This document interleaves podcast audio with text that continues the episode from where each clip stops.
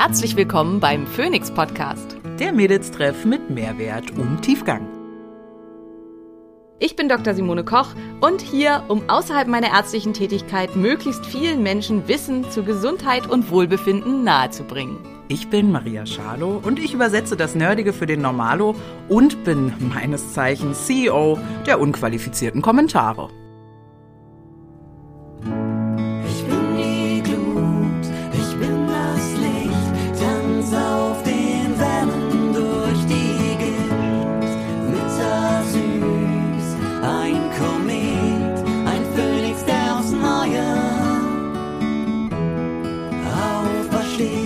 Dieser Podcast dient der reinen Wissensvermittlung. Es werden Angebote gemacht, wie du Dinge umsetzen kannst, um dein Leben zu etwas mehr Energie zu führen. Es wird jedoch kein Behandlungsverhältnis geschlossen. Hallo ihr Lieben, herzlich willkommen wieder beim Phoenix Podcast. Schön, dass ihr wieder mit dabei seid. Schön, dass viele jetzt auch schon doch recht lange mit dabei sind. Äh, Ich freue mich auch sehr, dass Maria und ich immer noch dabei sind. Wir sind immer, da sind wir dabei. Da Esprit. Okay, so. genau. Ja, haben wir gerade schon drüber gesprochen, ähm, dass wir vielleicht glauben, dass das Geheimnis von langfristig funktionierenden Podcasts vor allen Dingen ist, dass man sich mag. Und Magst du mich, Simone? ich mag dich, Maria. Mm. Dass das immer noch so ist, genau, und wir deswegen auch ganz viel Spaß bei der Sache haben. Und heute soll das Thema sein Haare, Haarausfall, schöne Haare und so weiter weil das tatsächlich ein Thema ist, was einfach ganz, ganz viele krass umtreibt. Also ich hatte das gerade äh, jetzt aktuell, also während wir jetzt diese Folge aufnehmen, hatte ich es gerade als Thema bei Instagram und habe einfach auch wieder festgestellt, wie groß das Interesse da ist und habe auch in der Recherche nochmal für mich festgestellt, also schon allein 29 Prozent, äh, 23 bis 29 Prozent aller Frauen leiden unter anlagebedingtem Haarausfall und 60 bis mit fortschreitendem Alter 80 Prozent der Männer. Also das ist wirklich ein riesengroßer Anteil und dementsprechend natürlich ist das Interesse halt wahnsinnig hoch. Also immer mal nur so als Vergleich, so fürs, äh, so laut, äh, zwei bis drei Prozent der Deutschen sind Veganer. Ähm, also im Vergleich dazu halt, äh, Ja, okay. wenn man bedenkt, wie viel Medienwirksamkeit und so das Thema hat und bekommt, ist es halt dann im Vergleich dazu halt eben Haare und Haarausfall, wie viele das betrifft.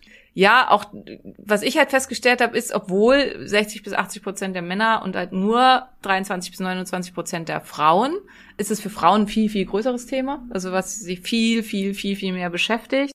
Bei Männern ist es einfach gesellschaftsfähiger, Haarausfall zu haben und weniger Haare zu haben. Aber vielleicht, das ist jetzt nur so eine, eine Theorie, aber vielleicht weinen die halt eher auch im Stillen sozusagen. Und Also ich kenne nicht wenig Männer, die äh, in die Türkei geflogen sind und sich die Haare transplantieren haben lassen. ja, Was ja auch, äh, also dann lieber Extensions, Ja. als mir in diesem üblen Verfahren aus dem Nacken Haarwurzeln raus und vorne wieder rein. Also huiuiui. Ja gut, wobei man ja sagen muss, also Extensions gehen halt bei Frauen, die dann halt einfach dünnes Haar bekommen. Also ich denke, das besprechen wir halt noch solche Arten von Haarausfall, das so gibt und woran das halt wie liegt und so weiter. Aber bei Männern ist ja oft, da wächst dann ja gar nichts mehr. Ja, es gibt ja auch kreisrunden Haarausfall bei Frauen, ne? Ja, also die ja. die dann so richtig ja. Löcher haben. auf der nochmal wieder was anderes, aber ähm, Okay, okay. genau, also es Wir gibt, halt, gibt halt die Löcher und die Nicht-Löcher. Und wenn Löcher, dann hilft da halt nur noch Haartransplantation quasi. Ups. Wer sich wundert, was das jetzt für ein Geräusch war, gibt jetzt einen Tee bei uns. Guten Kräutertee mit vielen, vielen guten Gewürzen. Ja, ich Und- fand auch, das klang erst nicht so gut, falls jetzt hier jemand sich denkt, oh wow. Aber da ist äh, Süßholz mit drin, deswegen Genau. der ganz süß ist, sagt Simone, ohne Ja. dass das Insulin reagiert. Genau. Also und Prost. dabei sehr lecker. Und Süßholz ist super gut für den Darm und die ähm, äh, Barrieren des Darms, für die Integrität des Darms. Also bei Darmpermeabilität, Leaky Gut und so weiter. Super, super hilfreich. Okay, sehr schön. Ach, wir beide, Neuro Ja. neurodivergenten Mäuse, springen in den Themen. Ah, Sorry, sorry. Nicht schlimm, nicht schlimm. Sagen wir, wir sagen es nicht schlimm. Okay, Thema Haare. Ähm, ich äh, habe mit dem Thema Haare auch zu tun. Ich habe die, ich sag das immer so äh, lustig, ich habe die äh, in allen Bereichen die Fülle meiner Mutter, das Selbstbewusstsein, aber auch der Hintern, die Körperform, die Stimme auch, ne? Also, aber das einzig Schlanke, was ich von meinem Vater geerbt habe, sind die Haare. Ja, der hat dünnes Haar, das habe ich auch. Wie blöd. ja, also tatsächlich äh, wäre andersrum. Meine Mutter hat sehr dickes, sehr festes, dunkles Haar, ne? Aber das habe ich, das habe ich nicht abbekommen. Insofern ähm, danke Natur, warum auch immer. ja, äh, das heißt, ich habe äh, Haarausfall, würde ich jetzt nicht sagen, dass ich krass damit zu tun hatte. Hatte ich eine Zeit lang äh, in Corona. Ich konnte aber gar nicht zuordnen, wo das herkam, so richtig. Da habe ich das mehr gemerkt, dass ich beim Waschen richtig, äh, wenn ich die Haare gewaschen habe, um die Finger herum sich Haare gewickelt haben. Also da war auf jeden Fall einiges los. Und ich war ja auch recht lange äh, Extensionsträgerin äh, in meinem Leben. Ich habe die jetzt erst vor kurzem abgewählt und trage gerade eine Kurzhaarfrisur, aber ich merke schon, dass es mir fehlt. Also vielleicht mal ganz von vorne, Simone, was ist denn ein Haar? Wie entsteht das? Warum haben wir das? So, erzähl mal. Warum Ähm, fallen die nur aus dem, auf dem Kopf aus? Warum fallen die nicht im Intimbereich aus? Und dann Tun sie, tun sie. Ja? Merkst du nur nicht. Ah, ja, also okay. ist halt, ähm, also ausfallen tun, sie überall gleich viel und wachsen tun sie auch überall Nee, nee, ich gleich. meine, dass man eine Glatze bekommt, halt nicht auf dem Kopf. Ach so, ja. Äh, gibt's aber auch. Also Ach ja? gibt's tatsächlich auch, ja. Ah, ja, okay, ja. Also ist bei verschiedenen Erkrankungen zum Beispiel auch der Fall. So, ähm, also Morbus Addison, also wenn tatsächlich die Nebenniere nicht richtig funktioniert, äh, die Nebennierenrinde, dann kommt es zu Haarausfall im Intimbereich und Mhm. äh, auch, also die Achselhaare bleiben weg und so. Also da geht dann die sekundäre äh, Behaarung verloren und auch ähm, bei Hormonmangel im Alter und so, dann verschwindet auch die ähm, Intimbehaarung. Also es gibt verschiedene Erkrankungen, wo dann auch äh, die Intimbehaarung verloren geht. Ähm, und Alopecia areata, also die, der kreisrunde Haarausfall, ähm, bei vielen betrifft es nur die Kopfhaut, aber es gibt auch Menschen, betrifft, die betrifft es sämtliche Haare. Also da fallen alle Haare am ganzen Körper aus. Die verlieren dann ja auch die Wimpern und, die Augenbrauen, ne? und so, Mhm. genau. Ja. Und ähm, also die, äh, da betrifft das dann sämtliche Haarfollikel. Also gibt's in dem Zusammenhang auch. Genau, was sind Haare? Haare bestehen aus Kollagen, also sind, ähm, das ist in dem Zusammenhang auch äh, sehr, sehr wichtig, also was man sich immer wieder klar machen muss. Ähm, das sind halt ähm, ja quasi Kollagenbestandteile, die dann da rausgeschoben werden, werden vom Haarfollikel produziert. Ähm, wir haben Haarfollikel tatsächlich fast überall an unserem Körper. Das ist den meisten nicht mehr so klar. Es gibt nur drei Bereiche an unserem Körper, wo wir keine Haarfollikel haben, nämlich die Stirn, Handflächen genau, und Fußsohlen. genau, ganz genau. I didn't know, aber ich gut geraten. Ja, ja. Und auch in unserem Gesicht, ne, das ist eigentlich auch bei Frauen. Es ist nur die Stirn und der Nasenrücken, die haarfrei sind. Und der Rest wachsen schon überall ähm, Haarfollikel. Ähm, also bei mir ist es halt auch relativ ausgeprägt, aber nicht doll sichtbar, dadurch, dass ich halt blond bin. Also ich habe überall auf meiner Haut so einen ganz zarten, weißen Pflaum. Ähm, dadurch fühlt sich meine Haut ganz weich an, also was viele Ja. mögen. Ja. Ähm, bei Menschen, die halt sehr dunkel sind, kann das dann halt auch sein, dass das nicht Die haben dann halt einen Bart. Ja, ne? genau. So. Das ist halt bei Blonden noch total angenehm. Ja. Ich finde auch gerade so auf dem Oberschenkel. Ich habe auch so Freundinnen, die haben nur so blondes Haar auf dem auf dem Schenkel. Genau, und so. hab ich auch, Die ja. rasieren sich so gefühlt nur die halbe Wade. Genau, ist bei mir auch so, ja. Ja, ja. Wenn überhaupt. Dreckspack, ja. Nee, freut mich natürlich für euch. Ähm, Ey, dafür ja. habe ich weiße Augenbrauen und weiße Wimpern. Das ist Ja, auch nicht gut, so die geil. hat Safa dir hübsch gemacht. Ja, insofern. genau. Da gibt's ja Lösungen für. Aber ja, ich weiß, was du meinst. Also das ist halt immer ähm, im Sommer auch total witzig. Das ist jetzt äh, völlig ab vom Thema, aber ähm, ich habe ja Microblading, ähm, weil ich halt komplett weiße Augenbrauen habe. Und im Sommer, wenn die ein bisschen länger sind und ich die nicht färbe und ich sehr braun bin und die halt nochmal zusätzlich weißer werden, dann sieht das ganz merkwürdig aus, weil dann habe ich eben diese weißen Haare Ja. über der braunen Haut und dem Microblading darunter. Und das ist dann halt völlig daneben, weil das halt überhaupt nicht zusammenpasst. Und ähm, erst ist mir das überhaupt nicht aufgefallen und dann hat Hafer mich darauf aufmerksam gemacht, hat gesagt, Simone, das sieht im Augenblick so komisch aus, weil deine Augenbrauen einfach weiß sind. Du musst die färben. Das ist problematisch dann auf jeden Fall. Seitdem tue ich das auch. und äh, ja, färbe mir halt die Augenbrauen. Ja, äh, we- weg von dem Thema, wobei das schon auch eine große Rolle spielt, ähm, weil ob nur blond oder dunkel oder so halt auch zum Thema Haarausfall nachher eine große Rolle spielt. Ah, egal. Also das Haar.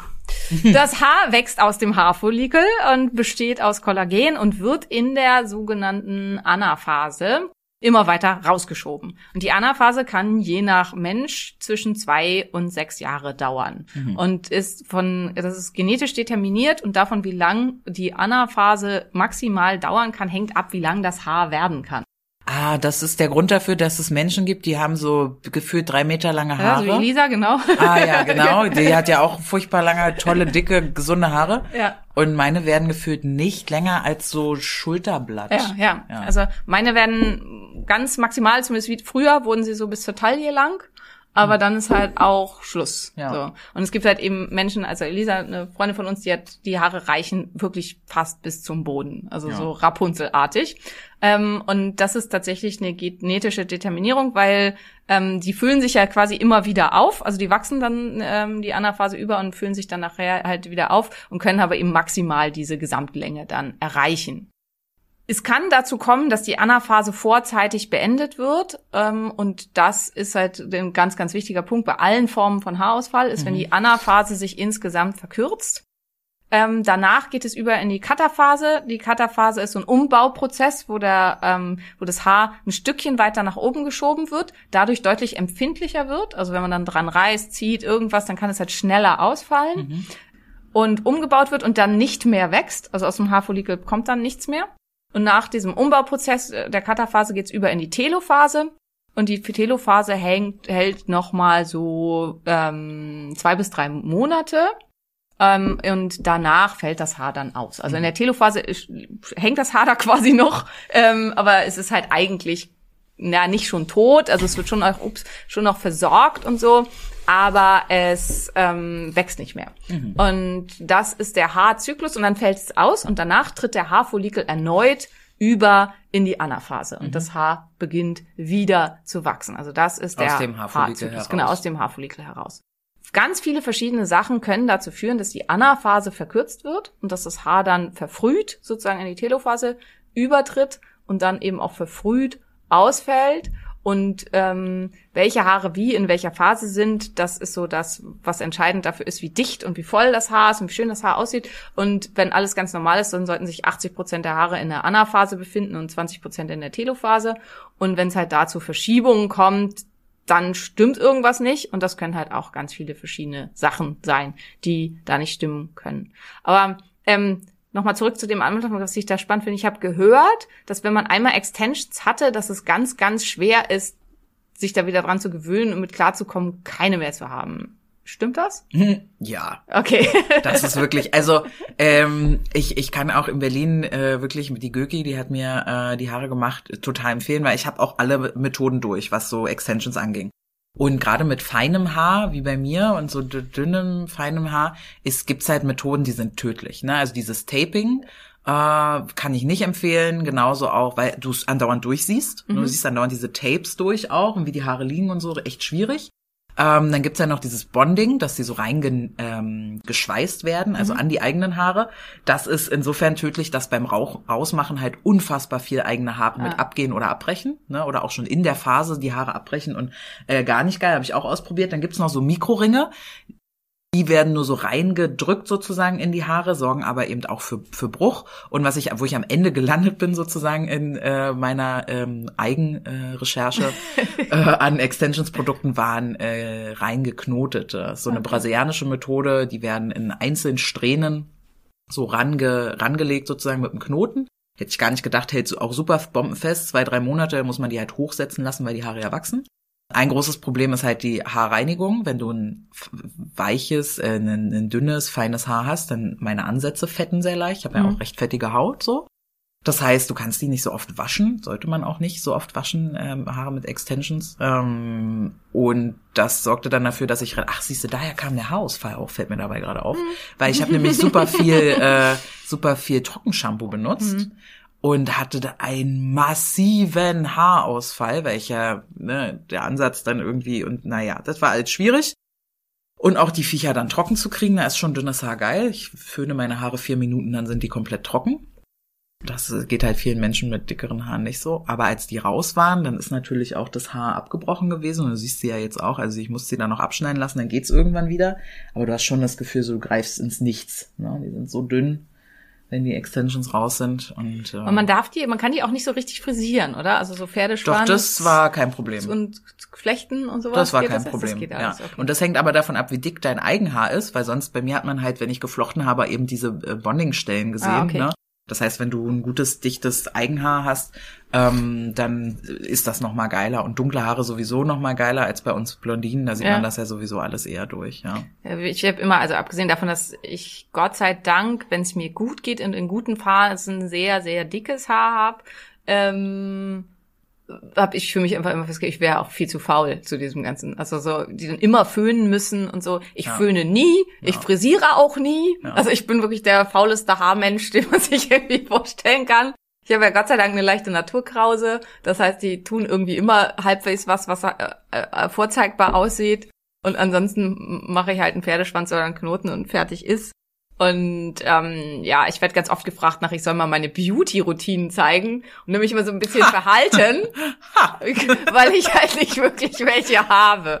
Also, ich Ja. bin da sehr faul, was all sowas angeht. Also Ja, du lässt halt viel machen, ne? Also das ist halt eher so, also ich finde ja Wimpern und Augenbrauen sind schon Genau, das Einzige, genau, das, ja, ja. also was wichtig ist wirklich, dass du halt vorzeigbar aussiehst, Ja, so, wenn genau, du dann ja. noch auf deine... Ja, aber das ist halt auch einer der Gründe, warum ich das mache. Ja, Weil genau, ich muss mich ja. morgens nicht schminken. Ja, ja. Ich kann halt aus dem Bett hüpfen und fertig bin ich. So Pferdeschwanz. Und Wobei ich gut. dazu aber gerne, ich weiß nicht, ob wir es hier unterbringen können, weil Haare das Thema ist, aber so beautymäßig. Ich habe zum Beispiel relativ ja auch da zu tun mit so Augen, äh, dunklen Augenschatten, ob man da irgendwie medizinisch auch was ra- draus lesen kann, dass da irgendwas äh, los ist im Körper und so, weißt du das? Ja, kann man. Also es gibt drei Gründe im Wesentlichen, äh, drei wesentliche Gründe für ähm, Augenringe. Ähm, eines Nebennieren, Rinden und Schilddrüsenprobleme. Aha. Ähm, also es ist, äh, also starke Augenringe sind ein typisches Zeichen für Probleme in der Richtung. Ähm, hat meine Oma auch schon immer gesagt. In der Familie haben viele Frauen Augenringe. Das liegt an der Schilddrüse. Mhm. Auch da hatte Oma wieder recht. Nahrungsmittelallergien und Allergien sind Mhm. ein ganz, also oder Nahrungsmittelunverträglichkeiten sind ein ganz häufiger Grund. Also zum Beispiel mein Ex-Mann hat ja ganz schlimme, ganz starke Augenringe. Und mal in einer Phase, wo wir gemeinsam so ein Whole 30 gemacht haben äh, nach Paleo und er dann halt auch mal mitgemacht hat, das ist sonst nicht so sein Ding, und wirklich einen Monat auf Weizen, Zucker, Milch, alles verzichtet hat, waren die weg. Also Mhm. bei ihm sind es wirklich ähm, Nahrungsmittelunverträglichkeiten. Das ist der zweithäufigste Grund. Und der dritthäufigste Grund ist der, der am wenigsten beliebt ist, ist anlagebedingt. Da ist das dann einfach so, Mhm. da hat es keinen Grund, dass es einfach, die Haut ist dann sehr dünn da, die Adern scheinen durch Mhm. und man hat halt einfach da dunkle Augenringe. Ähm, ist vor allen Dingen bei sehr hellhäutigen Menschen halt deutlich häufiger. Da kann man auch was machen. Also man kann zum Beispiel PRP, Plated Rich Plasma, in diese Bereiche drunter spritzen und dann verdickt die Haut sich ein bisschen und die Augenringe werden deutlich weniger. Ist überhaupt nicht schädlich, also ist überhaupt nicht schlimm in irgendeiner Weise. Das kann man aber machen. Ähm, das sind so die drei wesentlichen Gründe. Und das ist so ein bisschen, das passt eigentlich ganz gut zu Haare, weil äh, das ist halt auch bei den Haaren so. Es gibt halt einfach auch bei den Haaren, die, der häufigste Haarausfallgrund ist halt anlagebedingter Haarausfall. Und auch dieser ist ganz, ganz schwer zu behandeln. Und das ist halt was, was äh, natürlich unglaublich frustrierend ist für die Menschen, die damit zu tun haben. Und ja, ist halt da super spannend. Aber das wäre halt dann gleich auch, äh, ja, welche Art von Haarausfall gibt das? Also wenn wir jetzt von Augenringen zu Haarausfall. Alles. Alles. ähm, also man muss erstmal unterscheiden in zwei Arten von Haarausfall. Einmal in Haarausfall, die ein Muster machen. Also das unterscheiden wir und Haarausfall, die diffus am ganzen Körper, Kopf ausfallen. Mhm. Und dann ähm, unterscheidet man da dann halt eben in die Ursachen. Beziehungsweise bei beidem guckt man dann, wie lange hält der an. Also ist das ein kurzfristiger Haarausfall oder ein langfristiger Haarausfall. Ähm, kurzfristig wird gesagt, alles unter sechs Monate. Langfristig ist alles über sechs Monate. Und dann ähm, wird geguckt, was sind die Ursachen dahinter. Und hier gibt es halt ähm, das Telogen Effluvium. Also das ist eigentlich immer ein diffuser Haarausfall.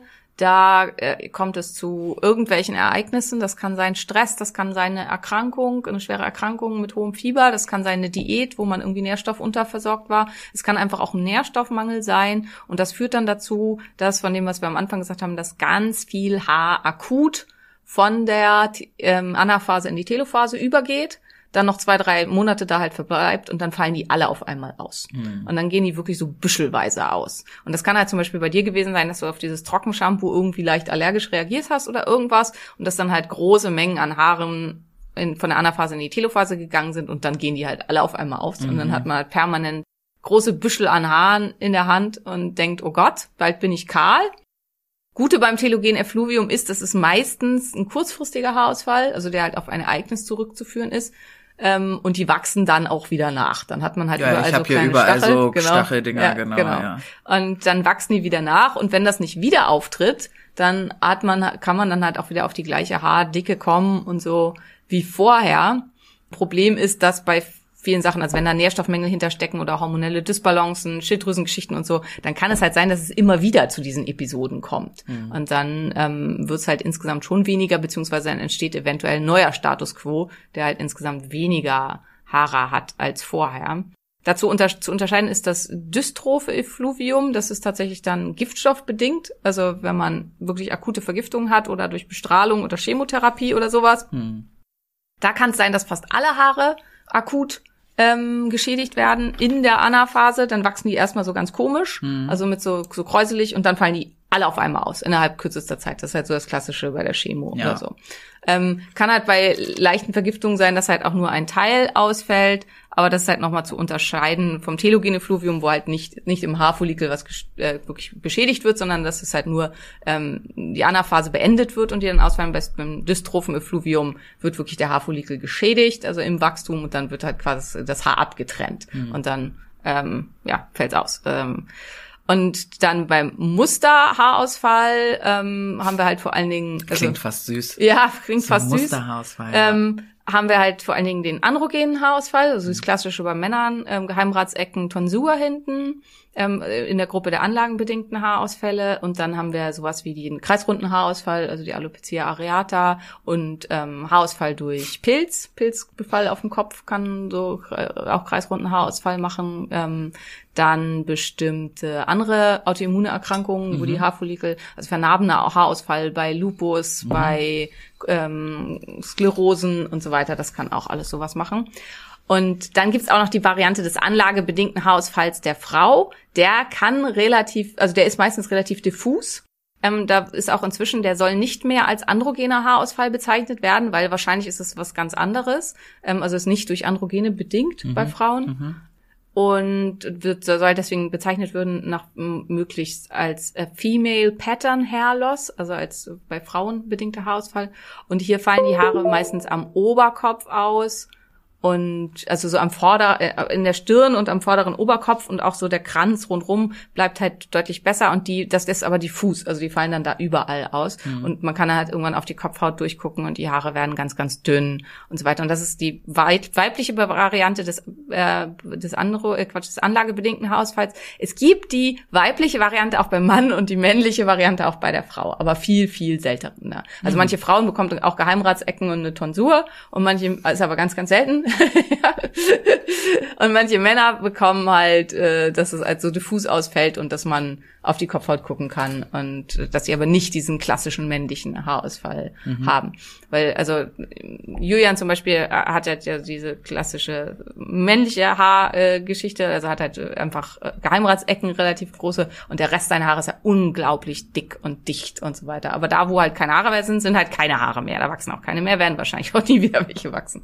Und das ist halt der große Unterschied zu diesem diffusen anlagebedingten Haarausfall, wo einfach große Flächen des Kopfes immer weniger mit Haaren bewachsen sind. Ja.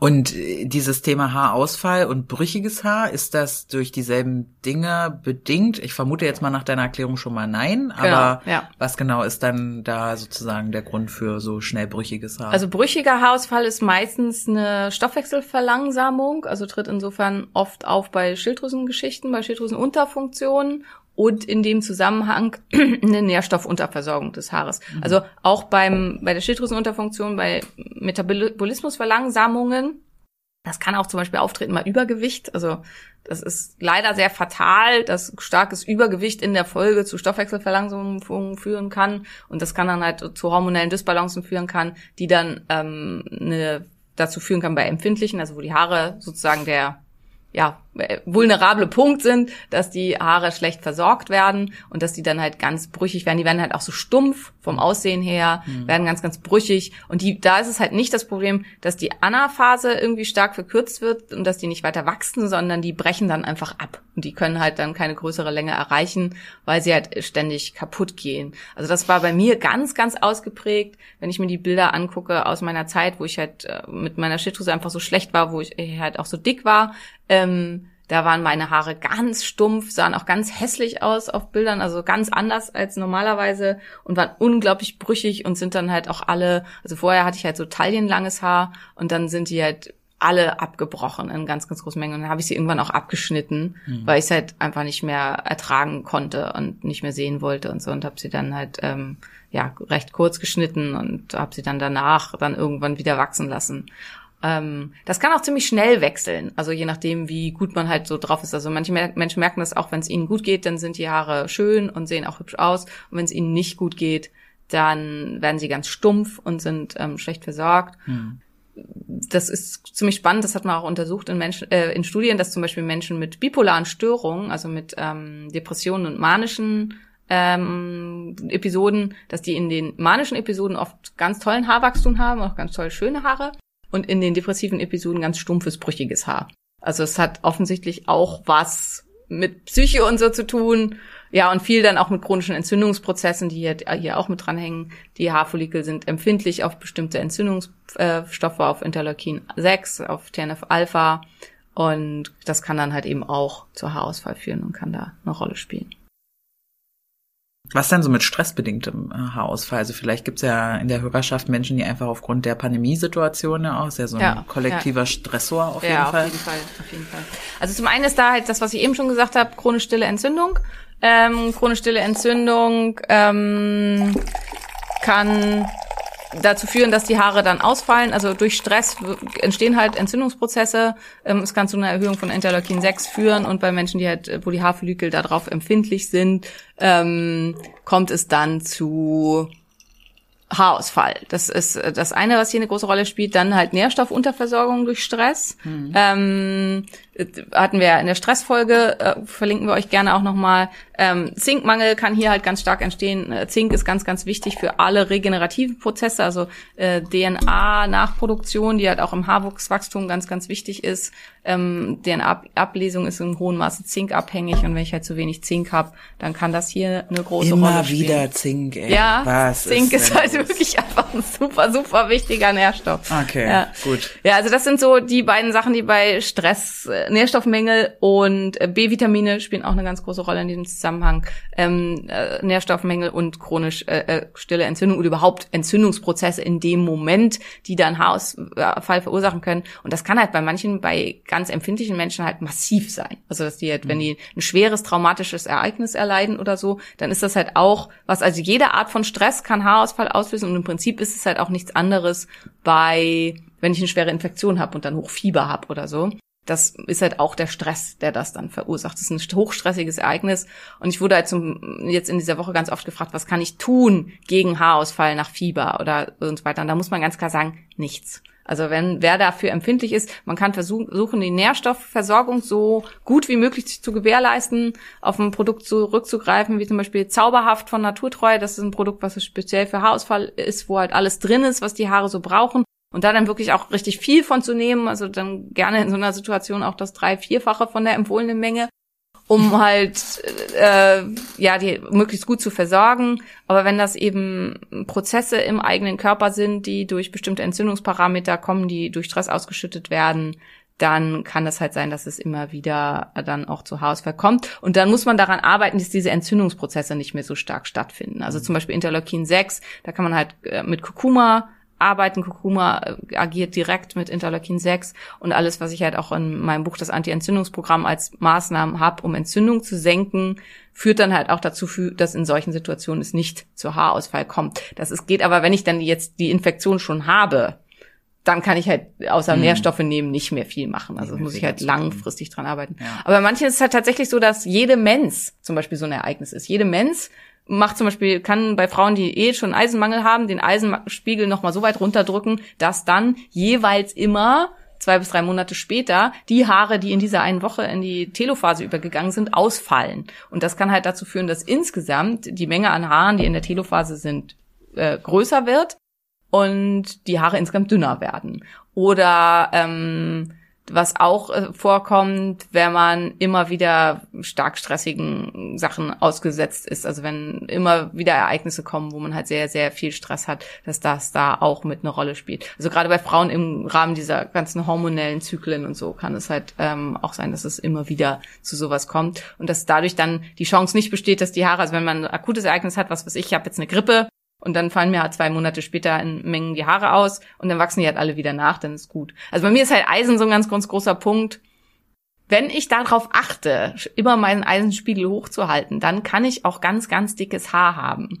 Ich bin nicht gut da drin, darauf zu achten. Also inzwischen habe ich da echt meine Mitarbeiter auch drauf angesetzt und so mich darauf zu, daran zu erinnern, weil ich muss ja Eisen-IV substituieren, weil mein Darm das einfach nicht gut aufnimmt, nicht mehr gut aufnehmen kann. Auch das ist viel, viel besser geworden, aber richtig gut ist es immer noch nicht.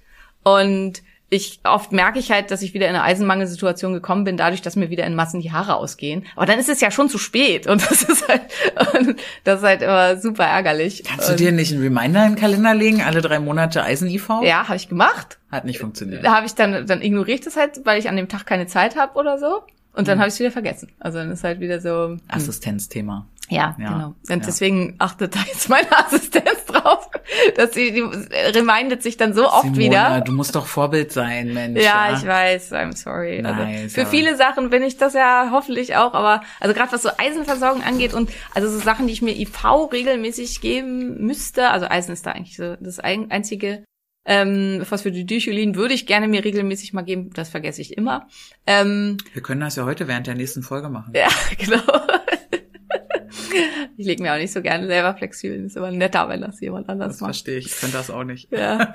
ähm, ja, auf jeden Fall, äh, da ist halt wichtig, dran zu bleiben. Und das ist insgesamt auch, also wenn man anlagebedingten Haarausfall hat, da kann man halt nicht so wahnsinnig viel gegen machen, außer auch, also auch der anlagebedingte Haarausfall wird angetriggert, angeschoben durch Entzündung, halt eben alles zu tun, um Entzündung zu vermindern und dafür zu sorgen, dass man immer nährstoffversorgt ist. Und alle Maßnahmen, die man eben gegen anlagebedingten Haarausfall machen kann, muss man wirklich dauerhaft machen. Also es ist halt nicht, ich mache das jetzt mal und dann mache ich es wieder nicht mehr, weil dann kommt das halt sofort zurück und dann ist es halt auch wieder da.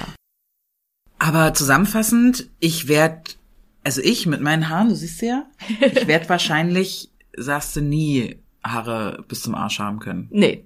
Muss man leider, also nützt auch nichts, sowas zu versprechen. Also nee. selbst nicht in der Situation, wenn ich mein Übergewicht in den Griff gekriegt habe, die Insulinresistenz weg ist und meine Nährstoffe optimal aufgefüllt sind. Dann wird, werden sie halt ein bisschen schöner und dicker, können sie auf jeden Fall werden. Also wenn alle Haare in der optimalen äh, Anaphasenlänge sind und Okay, so weiter. okay. Ja. Aber wenn du halt schon erfahrungsgemäß weißt, die werden nicht viel länger als halt so kurz Ja. über die Schulter, dann ist das wahrscheinlich, also Haar wächst durchschnittlich äh, im Monat 10 Millimeter, also Mhm. ein Zentimeter. Und wenn deine Haare halt nur, ähm, das heißt, die können im Jahr 12 Zentimeter wachsen und wenn du zum Beispiel ein genetischer Typ bist, der, ähm, Drei die Haare, Jahre der drei. Jahre genau in, die, in der Tierphase ist, dann können deine Haare halt maximal 36 Zentimeter lang werden. Und das wäre dann ja etwa die Länge. Mhm. Und viel mehr geht dann halt einfach nicht. Nee, ist ja gut zu wissen, ich hätte immer auch eine Ausrede für Extensions. Stimmt auch das. Oder einfach eine schöne Kurzhaarfrisur oder kürzere. Ja, Aber, ja, ja, ja, das könnte auch gehen, aber nein.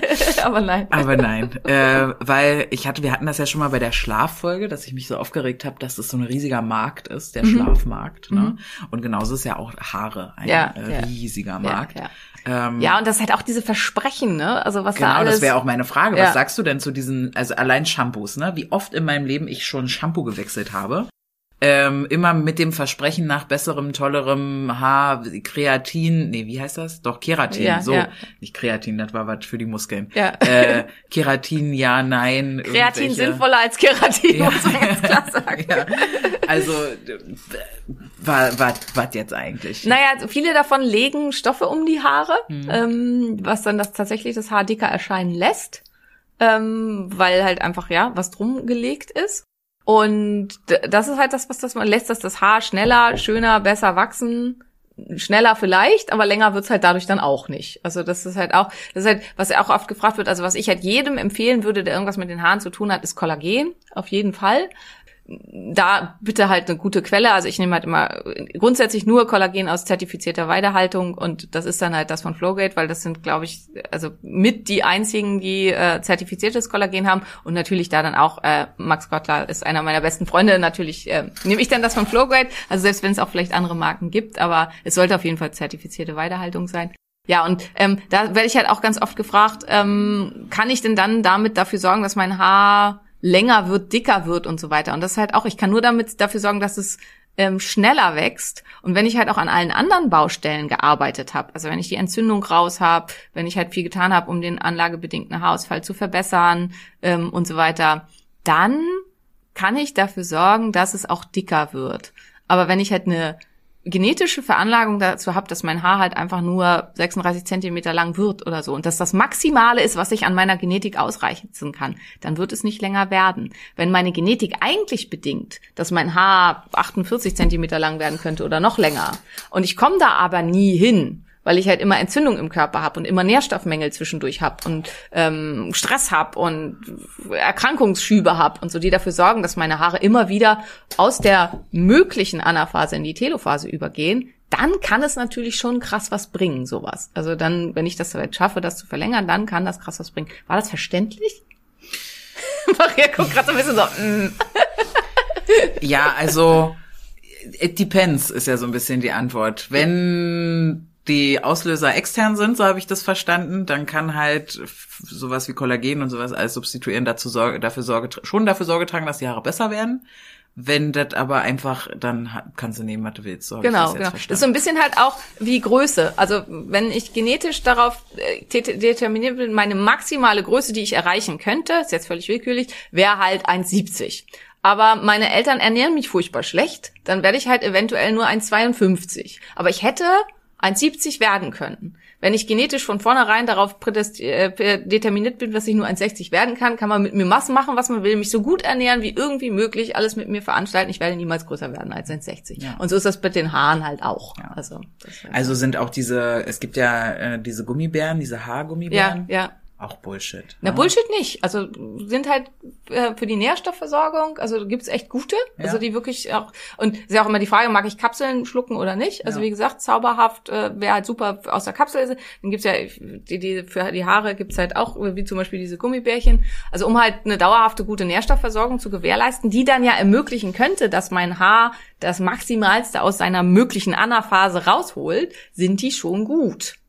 Aber ich kann halt nicht erwarten, wenn ähm, meine Haare einfach nicht länger werden als schulterlang dann, und das einfach schon das optimale Beste ist, was ich rausholen kann, dann wird's nicht besser. Also dann, dann kann ich so viel Gummibärchen essen, wie ich will und auch so viel tolle äh, Pillen schlucken, wie ich will. Dann Diese wird's halt Gummibärchen nicht sind besser. halt auch einfach abgefahren teuer. Ne? Ja, die sind super teuer und sie sind halt auch recht äh, niedrig dosiert. Also mit Kapseln fährt man grundsätzlich eigentlich immer besser, aber manche tun sich halt leichter, sowas zu nehmen wie Gummibärchen oder so. Also Ja, dann halt hast du volles Haar unten vor den Arsch, ist auch. Wobei die, also die, die ich kenne, sind sogar zuckerfrei, aber es gibt halt auch welche mit Zucker. Ja, also das ist halt immer das ist alles Spielkram, ne? Ich bin ja, ich denke ja, so Gesundheitssachen, ja, Kapseln schlucken oder halt äh, ernährungstechnisch vor allen Dingen auch dran arbeiten, ist halt ähm, sinnvoller. Aber können halt für die Leute, die sich da schwer tun, kann das halt genau. Ich hatte sein. mal, ich hatte mal ehrenamtlich ein Patenkind von einer alleinerziehenden Mama, habe ich den irgendwie ein, zweimal die Woche von der Kita abgeholt, da noch in Studienzeiten. Und die hatte so Vitaminbärchen, äh, äh, Gummi, also nicht, es waren keine Bärchen, aber es waren so Gummis Mhm. äh, für für äh, Gemüse einmal, so Gemüsegummis und einmal so auch von so einem Multilevel-Marketing-Vertrieb Mhm. irgendwie. Ich weiß aber nicht mehr welcher das war. Und äh, ich glaube gerade um Kinder vollzustopfen mit, die wollen jetzt vielleicht nicht immer so Kapseln und Tabletten Mhm, nehmen, mhm.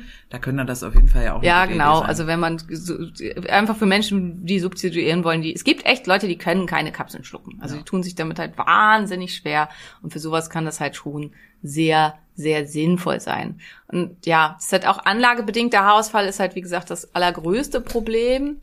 Und da hängt halt ganz stark, da, ob wie stark das zum Tragen kommt, hängt halt stark davon ab, wie doll werden diese Gene, die dafür verantwortlich sind, auch aktiviert, wie bei ganz vielen anderen Sachen auch. Und das hängt halt eben davon ab, wie viel Entzündung ist im Körper, wie gut ist mein Lebensstil, wie gut ist meine Nährstoffversorgung. Und deswegen, also es gab, gibt zum Beispiel eine Studie, wo man getestet hat im Vergleich zu ähm, Haarwachstumsmitteln wie zum Beispiel Minoxidil ähm, was kann ich erreichen mit Antioxidantien, mit äh, antientzündlichen Sachen? Und hat kombiniert Grünteeextrakt, Melatonin, ähm, Resveratrol, glaube ich, und noch Kurkuma und noch ein paar andere äh, Vit- Vitamine. Und hat das dann halt in Vergleich gestellt und hat tatsächlich nach, uh, das habe ich jetzt nicht mehr komplett im Kopf, aber ich glaube 24 Wochen, meine ich, hat ähm, die Gesamthaarmasse also dass das, was dann halt alles wieder nachgewachsen war und wieder dann in der Anaphase war, hat er sich um neun Prozent verbessert, also 9,4 Prozent, also irgendwas zwischen neun und zehn. Und das ist tatsächlich echt enorm gut, muss man sagen. Also da kann man schon auch viel machen. Für anlagebedingten Haarausfall gilt, desto früher mit der Behandlung begonnen wird, desto mehr kann man erreichen. Also desto mehr diese Gene einfach schon aktiv sind, desto mehr rennt man der Sache hinterher. Und leider, ich habe jetzt halt auch ein paar Zuschriften gekriegt, auch von Frauen, die wirklich halt kaum noch Haare haben, also wo man komplett auf die Kopfhaut durchgucken kann, wo es nur so ganz diffus ist und was kann ich jetzt noch machen. Und das ist halt echt was, da kann man nur noch ganz, ganz wenig machen. Also da hilft dann halt wirklich vielleicht nur der Besuch in der Türkei, um sich da halt noch welche transplantieren zu lassen oder so. Deswegen ist es ganz wichtig, so früh wie möglich da mit den Behandlungen zu beginnen und auch ähm, dauerhaft zu behandeln. Also sowas wie dann eben Grünteextrakt, Kurkuma, Weihrauch, ähm, äh, Omega-3-Fettsäuren, genau, die werden auch noch mit drin, Melatonin. Das muss man dann wirklich immer nehmen. Und das ist natürlich was, was vielen total zuwider ist. Also Sachen immer nehmen ist vielen Menschen, das ist halt auch in meinen Behandlungskonzepten, das immer, ah, wann darf ich das denn wieder absetzen? Und es gibt einfach bestimmte Sachen, wenn man, also bei bestimmten Voraussetzungen, wo es keine Möglichkeit des Absetzens gibt, wenn man nicht akzeptieren will, das ist halt bei mir einfach so. Und dann ist es ja, glaube ich, auch so eine, ähm, wie sagt man das, wenn drei Dinge zusammengehören, eine Trilogie? Nee, das ist eine Abfolge von drei Dingen, ne? Ja, Also Triade. Tri Triade, ja, okay, genau. Äh, ist doch auch ähm, Haare, Haut und Nägel, oder? Mhm. Ja, also ja. sowohl an den Haaren, wie wir jetzt gelernt haben, können wir ja sehen, dass irgendwas anscheinend nicht Ja. in Ordnung ist mit mir vielleicht, als auch an den Nägeln, wenn die sehr brüchig und, und dünn sind, vermutlich. Ja, ja. Ne?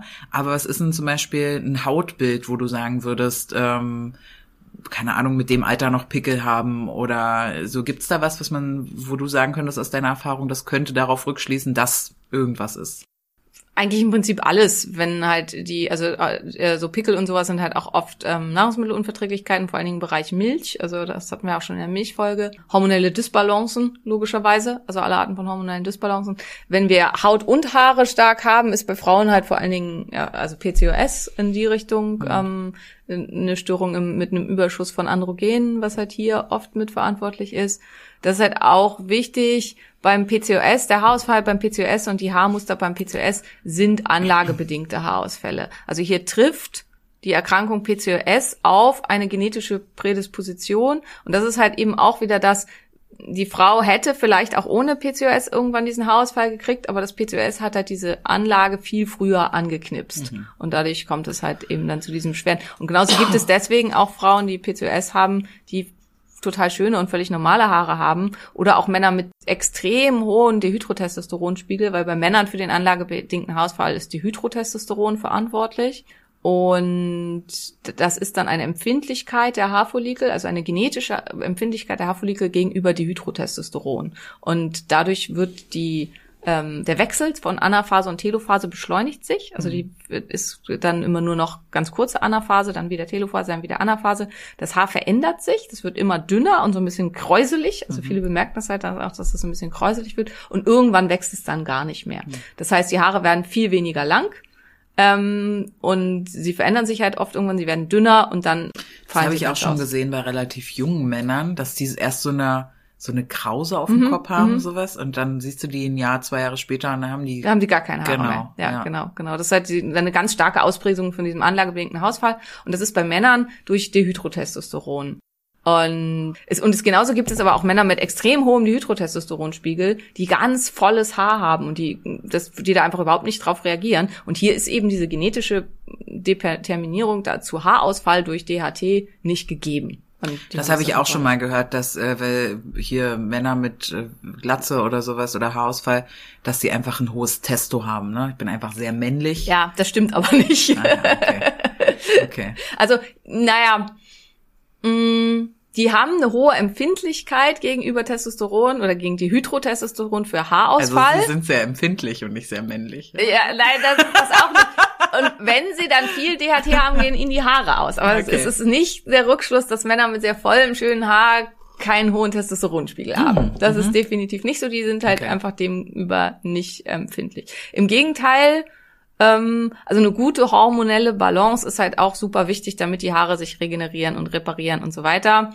Und also der anlagebedingte Haarausfall der Frau wird zum Beispiel ganz stark angestoßen durch einen Östrogenmangel. Also ein Mangel an Östrogen verstärkt ganz stark den Verlust des, das heißt Verlust des Vortexhaares. Das ist halt dieses Haar, das so diese Dichte im Untergrund Ja, meine macht Oma hatte so. auch äh, sehr schnell sehr dünnes, Ja.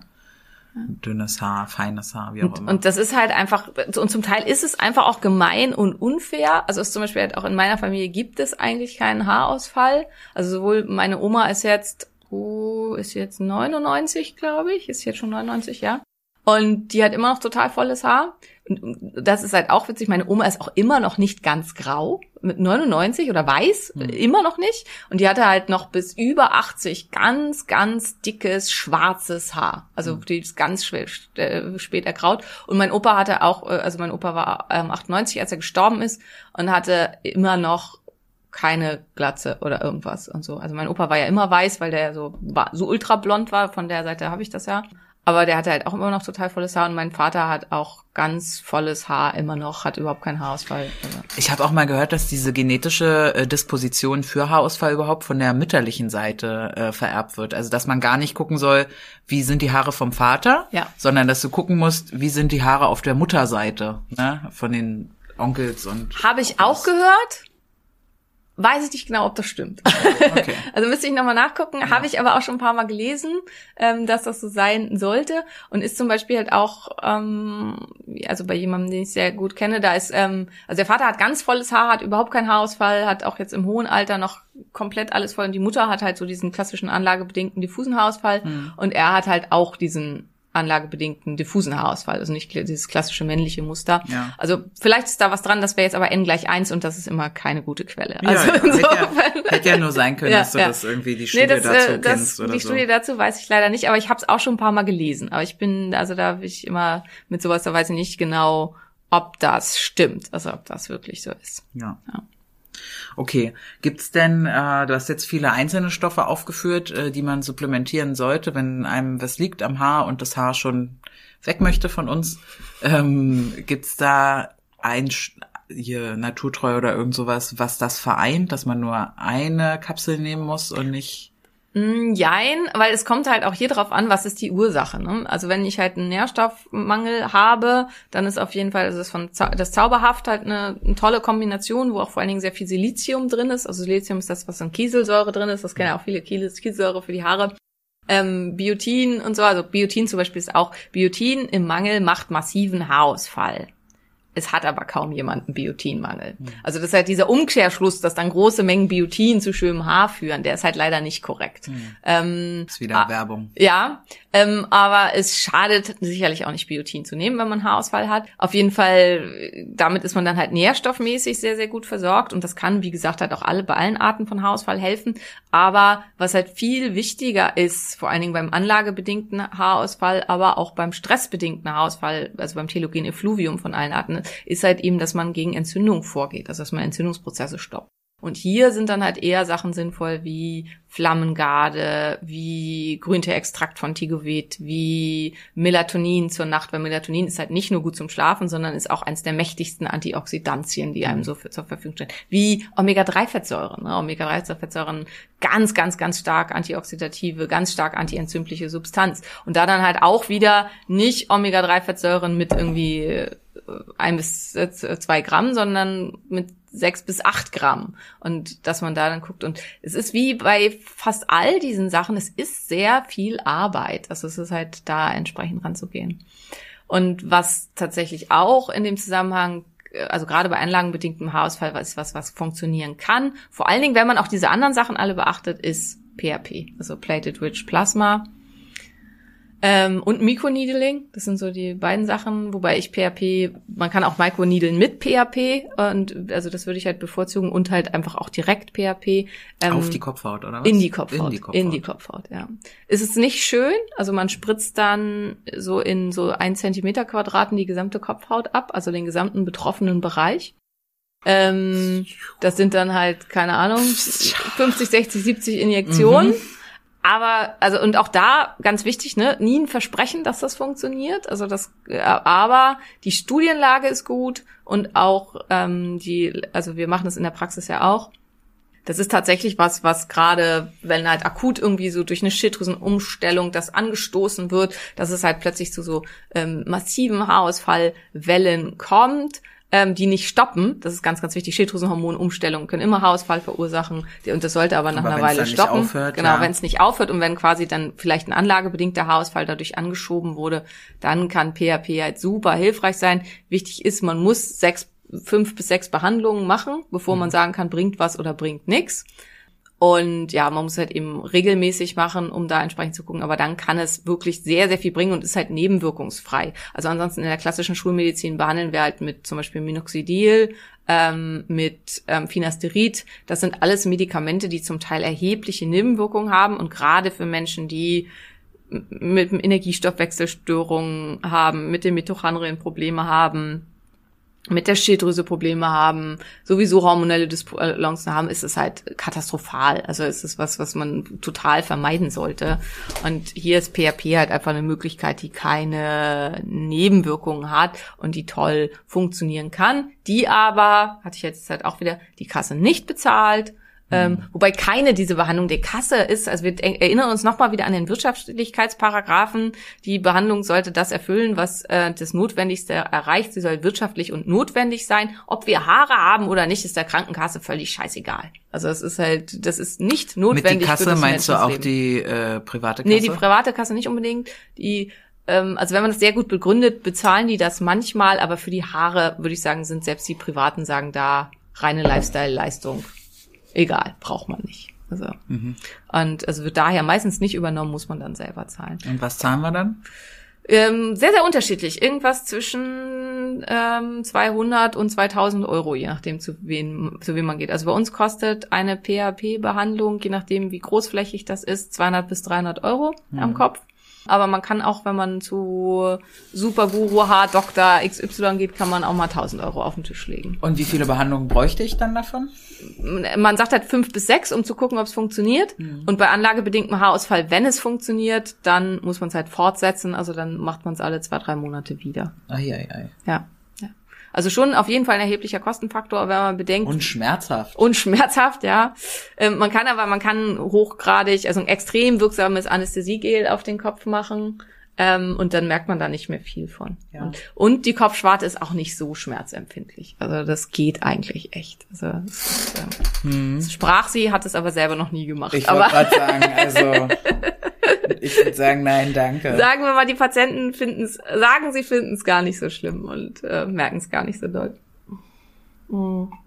Ja, also das sind so die Sachen, die da äh, hilfreich sind und die halt wirklich auch ähm, und das ist halt auch wieder, die macht, das macht eine Entzündungskontrolle und das PHP unterstützt eben den Haarfollikel in seinem Wachstum, dass es die Haare einfach wieder besser rausgibt und so und hält die Haare länger in der Anaphase. Und das ist halt die Idee dabei.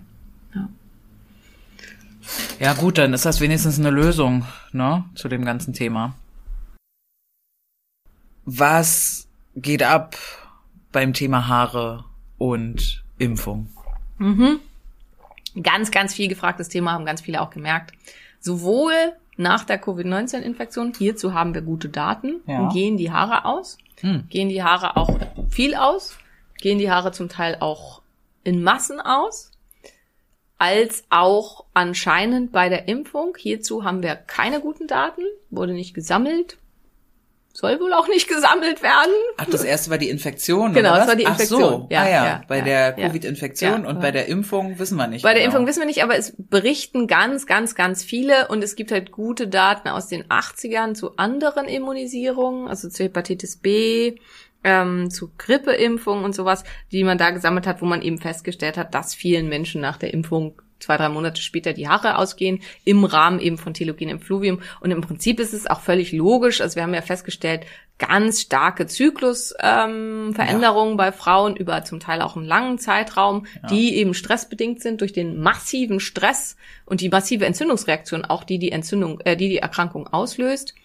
und dementsprechend dann logischerweise eben auch ein Haarausfall dann durch und hier ist auch wieder das Problem, wenn es ein telogen Effluvium ist, also wenn ich halt einen Haarausfall bekomme durch den Anstoß, also durch die, dieses einmalige stressige Ereignis, dann fällt eine große Menge Haare aus, zwei, drei Monate später, dann muss ich abwarten, dann wachsen die wieder nach und schick ist. Das war bei mir halt mehrmals in meinem Leben schon der Fall, also mit bei meinen Hashimoto-Schüben nach der Geburt habe ich ganz krassen Haarausfall gehabt und so, sind halt alle wieder nachgewachsen, dann sieht man nach einer Weile erstmal aus wie ein Igel und dann Ja. ähm, kommen die da überall raus und dann Ja. sind sie halt auch wieder schön und dick und wenn Simone daran denkt, die Eisen zu nehmen, dann hat sie wirklich auch einen schönen dicken Zopf und da ist das alles schick weil ich eben keine Neigung zum anlagebedingten Haarausfall habe. Stößt diese Impfung oder halt auch die Infektion die an den anlagebedingten Haarausfall an, also knipst quasi dieses Gen an, dann kann es natürlich sein, dass man es dann eben nicht wieder richtig zum Stoppen kriegt. Und dann muss ich halt all das tun, was ich eben gesagt habe, da muss ich halt ganz stark daran arbeiten, dass ich die, die entzündlichen Prozesse im Körper wieder unterbunden bekomme, dass ich die ähm, Veränderungen in den Interleukinspiegeln, die sich tatsächlich nach der Impfung ganz viel auch langfristig noch messen lassen. Also wir haben das in der Praxis ganz, ganz viel gemacht und haben uns auch, ich habe da ganz viel zu recherchiert, aber es gibt tatsächlich noch nicht viel, also es gibt nicht viel Studien darüber, aber wir haben uns viel auch mit Kollegen ausgetauscht, die auch immunologisch tätig sind und haben eben da festgestellt, dass viele Verschiebungen haben, auch längerfristig bei den Interleukinen. Und das muss man dann halt eben wieder in den Griff bekommen. Und ähm, da hat sich für uns Sachen sehr bewährt mit Resveratrol, mit Kurkuma, ähm, mit verschiedenen ähm, anderen Stoffen. Ähm, ja, also kann ich euch auch, da gibt's äh, von äh, ähm, Everyday Besser Leben gibt's Protect und da sind die alle drin in einem Präparat. Das wäre zum Beispiel was, was man nehmen kann und dann auch hochdosiert nehmen kann, um seinen Körper hier wieder ins Gleichgewicht zu bekommen. Wenn es ein anlagebedingter Haarausfall ist, wo das Gen angeknipst wurde durch die Impfung, dann stoppt er eben nicht wieder, außer ich tue irgendwas. Oder um durch das, die Infektion. Ja, oder du? durch die Infektion. Genau, genau, oder genau, Infektion. Genau. Und Athletic Greens hier, das äh, würde nicht genügen? Das ist Äh, doch auch so ein... also es ist super, um eine Globalversorgung zu erreichen und äh, die Nährstoffe alle entsprechend ähm, aufzufüllen. Dann, wenn man halt wirklich mit Haarausfall zu tun hat, am besten plus irgendein Spezial, also wie zauberhaft oder so zusätzlich noch ähm, für diese eine größere Menge an diesen speziellen Sachen für die Haare. Aber um entzündliche Prozesse zu stoppen, sind die Stoffe da drin definitiv zu gering dosiert. Also Ah ja, da okay. brauche ich was Zusätzliches. Okay. Und auch gerne da ein bisschen höher dosiert. IV, hm? Ja, IV wäre am besten. Also okay. das wäre das Ja, wäre optimal. das Das, ist halt das, was ich mit meinen Patienten mache. Die kriegen dann Kurkuma IV und Phosphatidylcholin IV und ähm, Omega-3-Fettsäuren IV, äh, um das Ganze zu stoppen. Mhm. Ja. Nice. ja, ich glaube, das ist erstmal so alles gesagt. Oder Fühlt fällt sich dein Kopf an, an? als hättest du alles rausfallen lassen? Ja, ich glaube schon. Das ist Äh, schön. So für den ersten Moment. Also was wir jetzt halt gar nicht gemacht haben, wenn autoimmunbedingter Haarausfall, das ist aber halt tatsächlich nochmal ein ganz breites Thema, also wo man halt äh, einfach dann auf die Im- Autoimmunerkrankungen eingehen muss, also was wie Alopecia areata, ähm, lupusbedingter vernarbener Haarausfall und so weiter. Hm, Wer sich hierfür interessiert, also dem sei halt da vor allem mein Buch Autoimmunhilfe halt sehr ans Herz gelegt, was einfach, ähm, wo sehr gut erklärt wird, wie gehe ich gegen die Autoimmunerkrankung vor. Weil ähm, bei diesen Arten von Haarausfall muss ich halt die Autoimmunerkrankung behandeln, um den Haarausfall zu stoppen.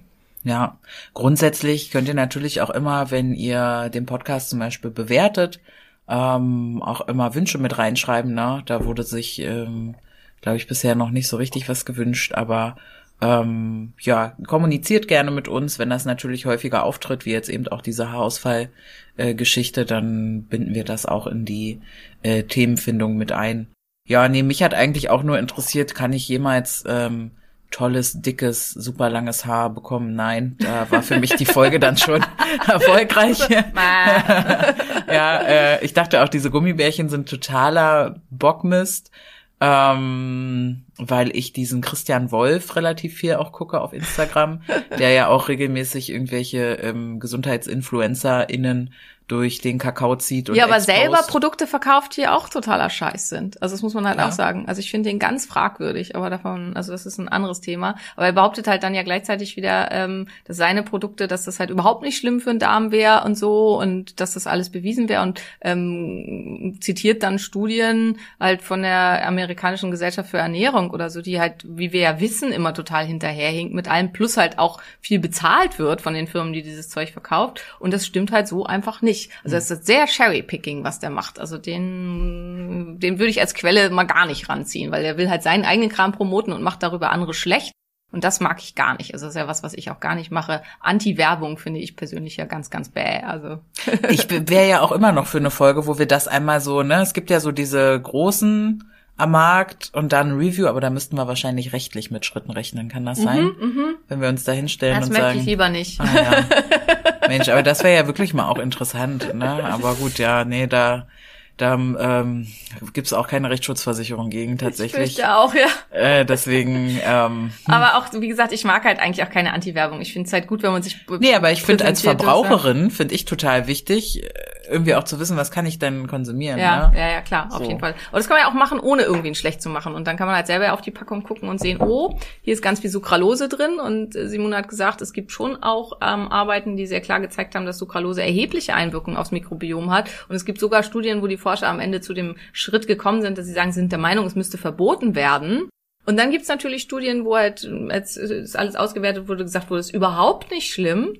Ähm, und dann kann man halt gucken, wer hat die Studie finanziert. Und wenn man dann sieht, ähm, eine große Firma in Holland, die Süßstoffe herstellt, dann ähm, ist das halt, kann man sich seine eigene Bildung, Meinung dazu bilden. Und Ja, dann, sowas würde ich gut finden. Dann kann man halt gucken, wie das äh, da ist. Aber Welche- Süßstoffe und Zucker und so weiter können wir gerne mal eine Folge machen. Das kannst du mal auf deinen Zettel schreiben. Ja, das mach ist eine ich. gute Idee. Das habe ich im Handy. Ja, gut. Jetzt Ja. haben wir äh, zu viel noch weiter gelabert. Wenn es euch viel Spaß gemacht habt, wenn ihr was dazugelernt habt, wenn ihr insgesamt uns gerne hört, unseren Podcast gerne hört, würden wir uns wahnsinnig freuen, wenn ihr uns bei iTunes bewertet und uns gerne auch eine Rezession schreibt, weil ähm, damit der Podcast bekannter wird und mehr Leute den auch hören können, was natürlich auch unser Anliegen ist, so viele Menschen wie möglich zu erreichen, ist es am wichtigsten, dass man bei iTunes hochkommt und in diese iTunes-Charts kommt. Und wenn ihr uns bei diesem Unterfangen unterstützen würdet, das wäre absolut großartig.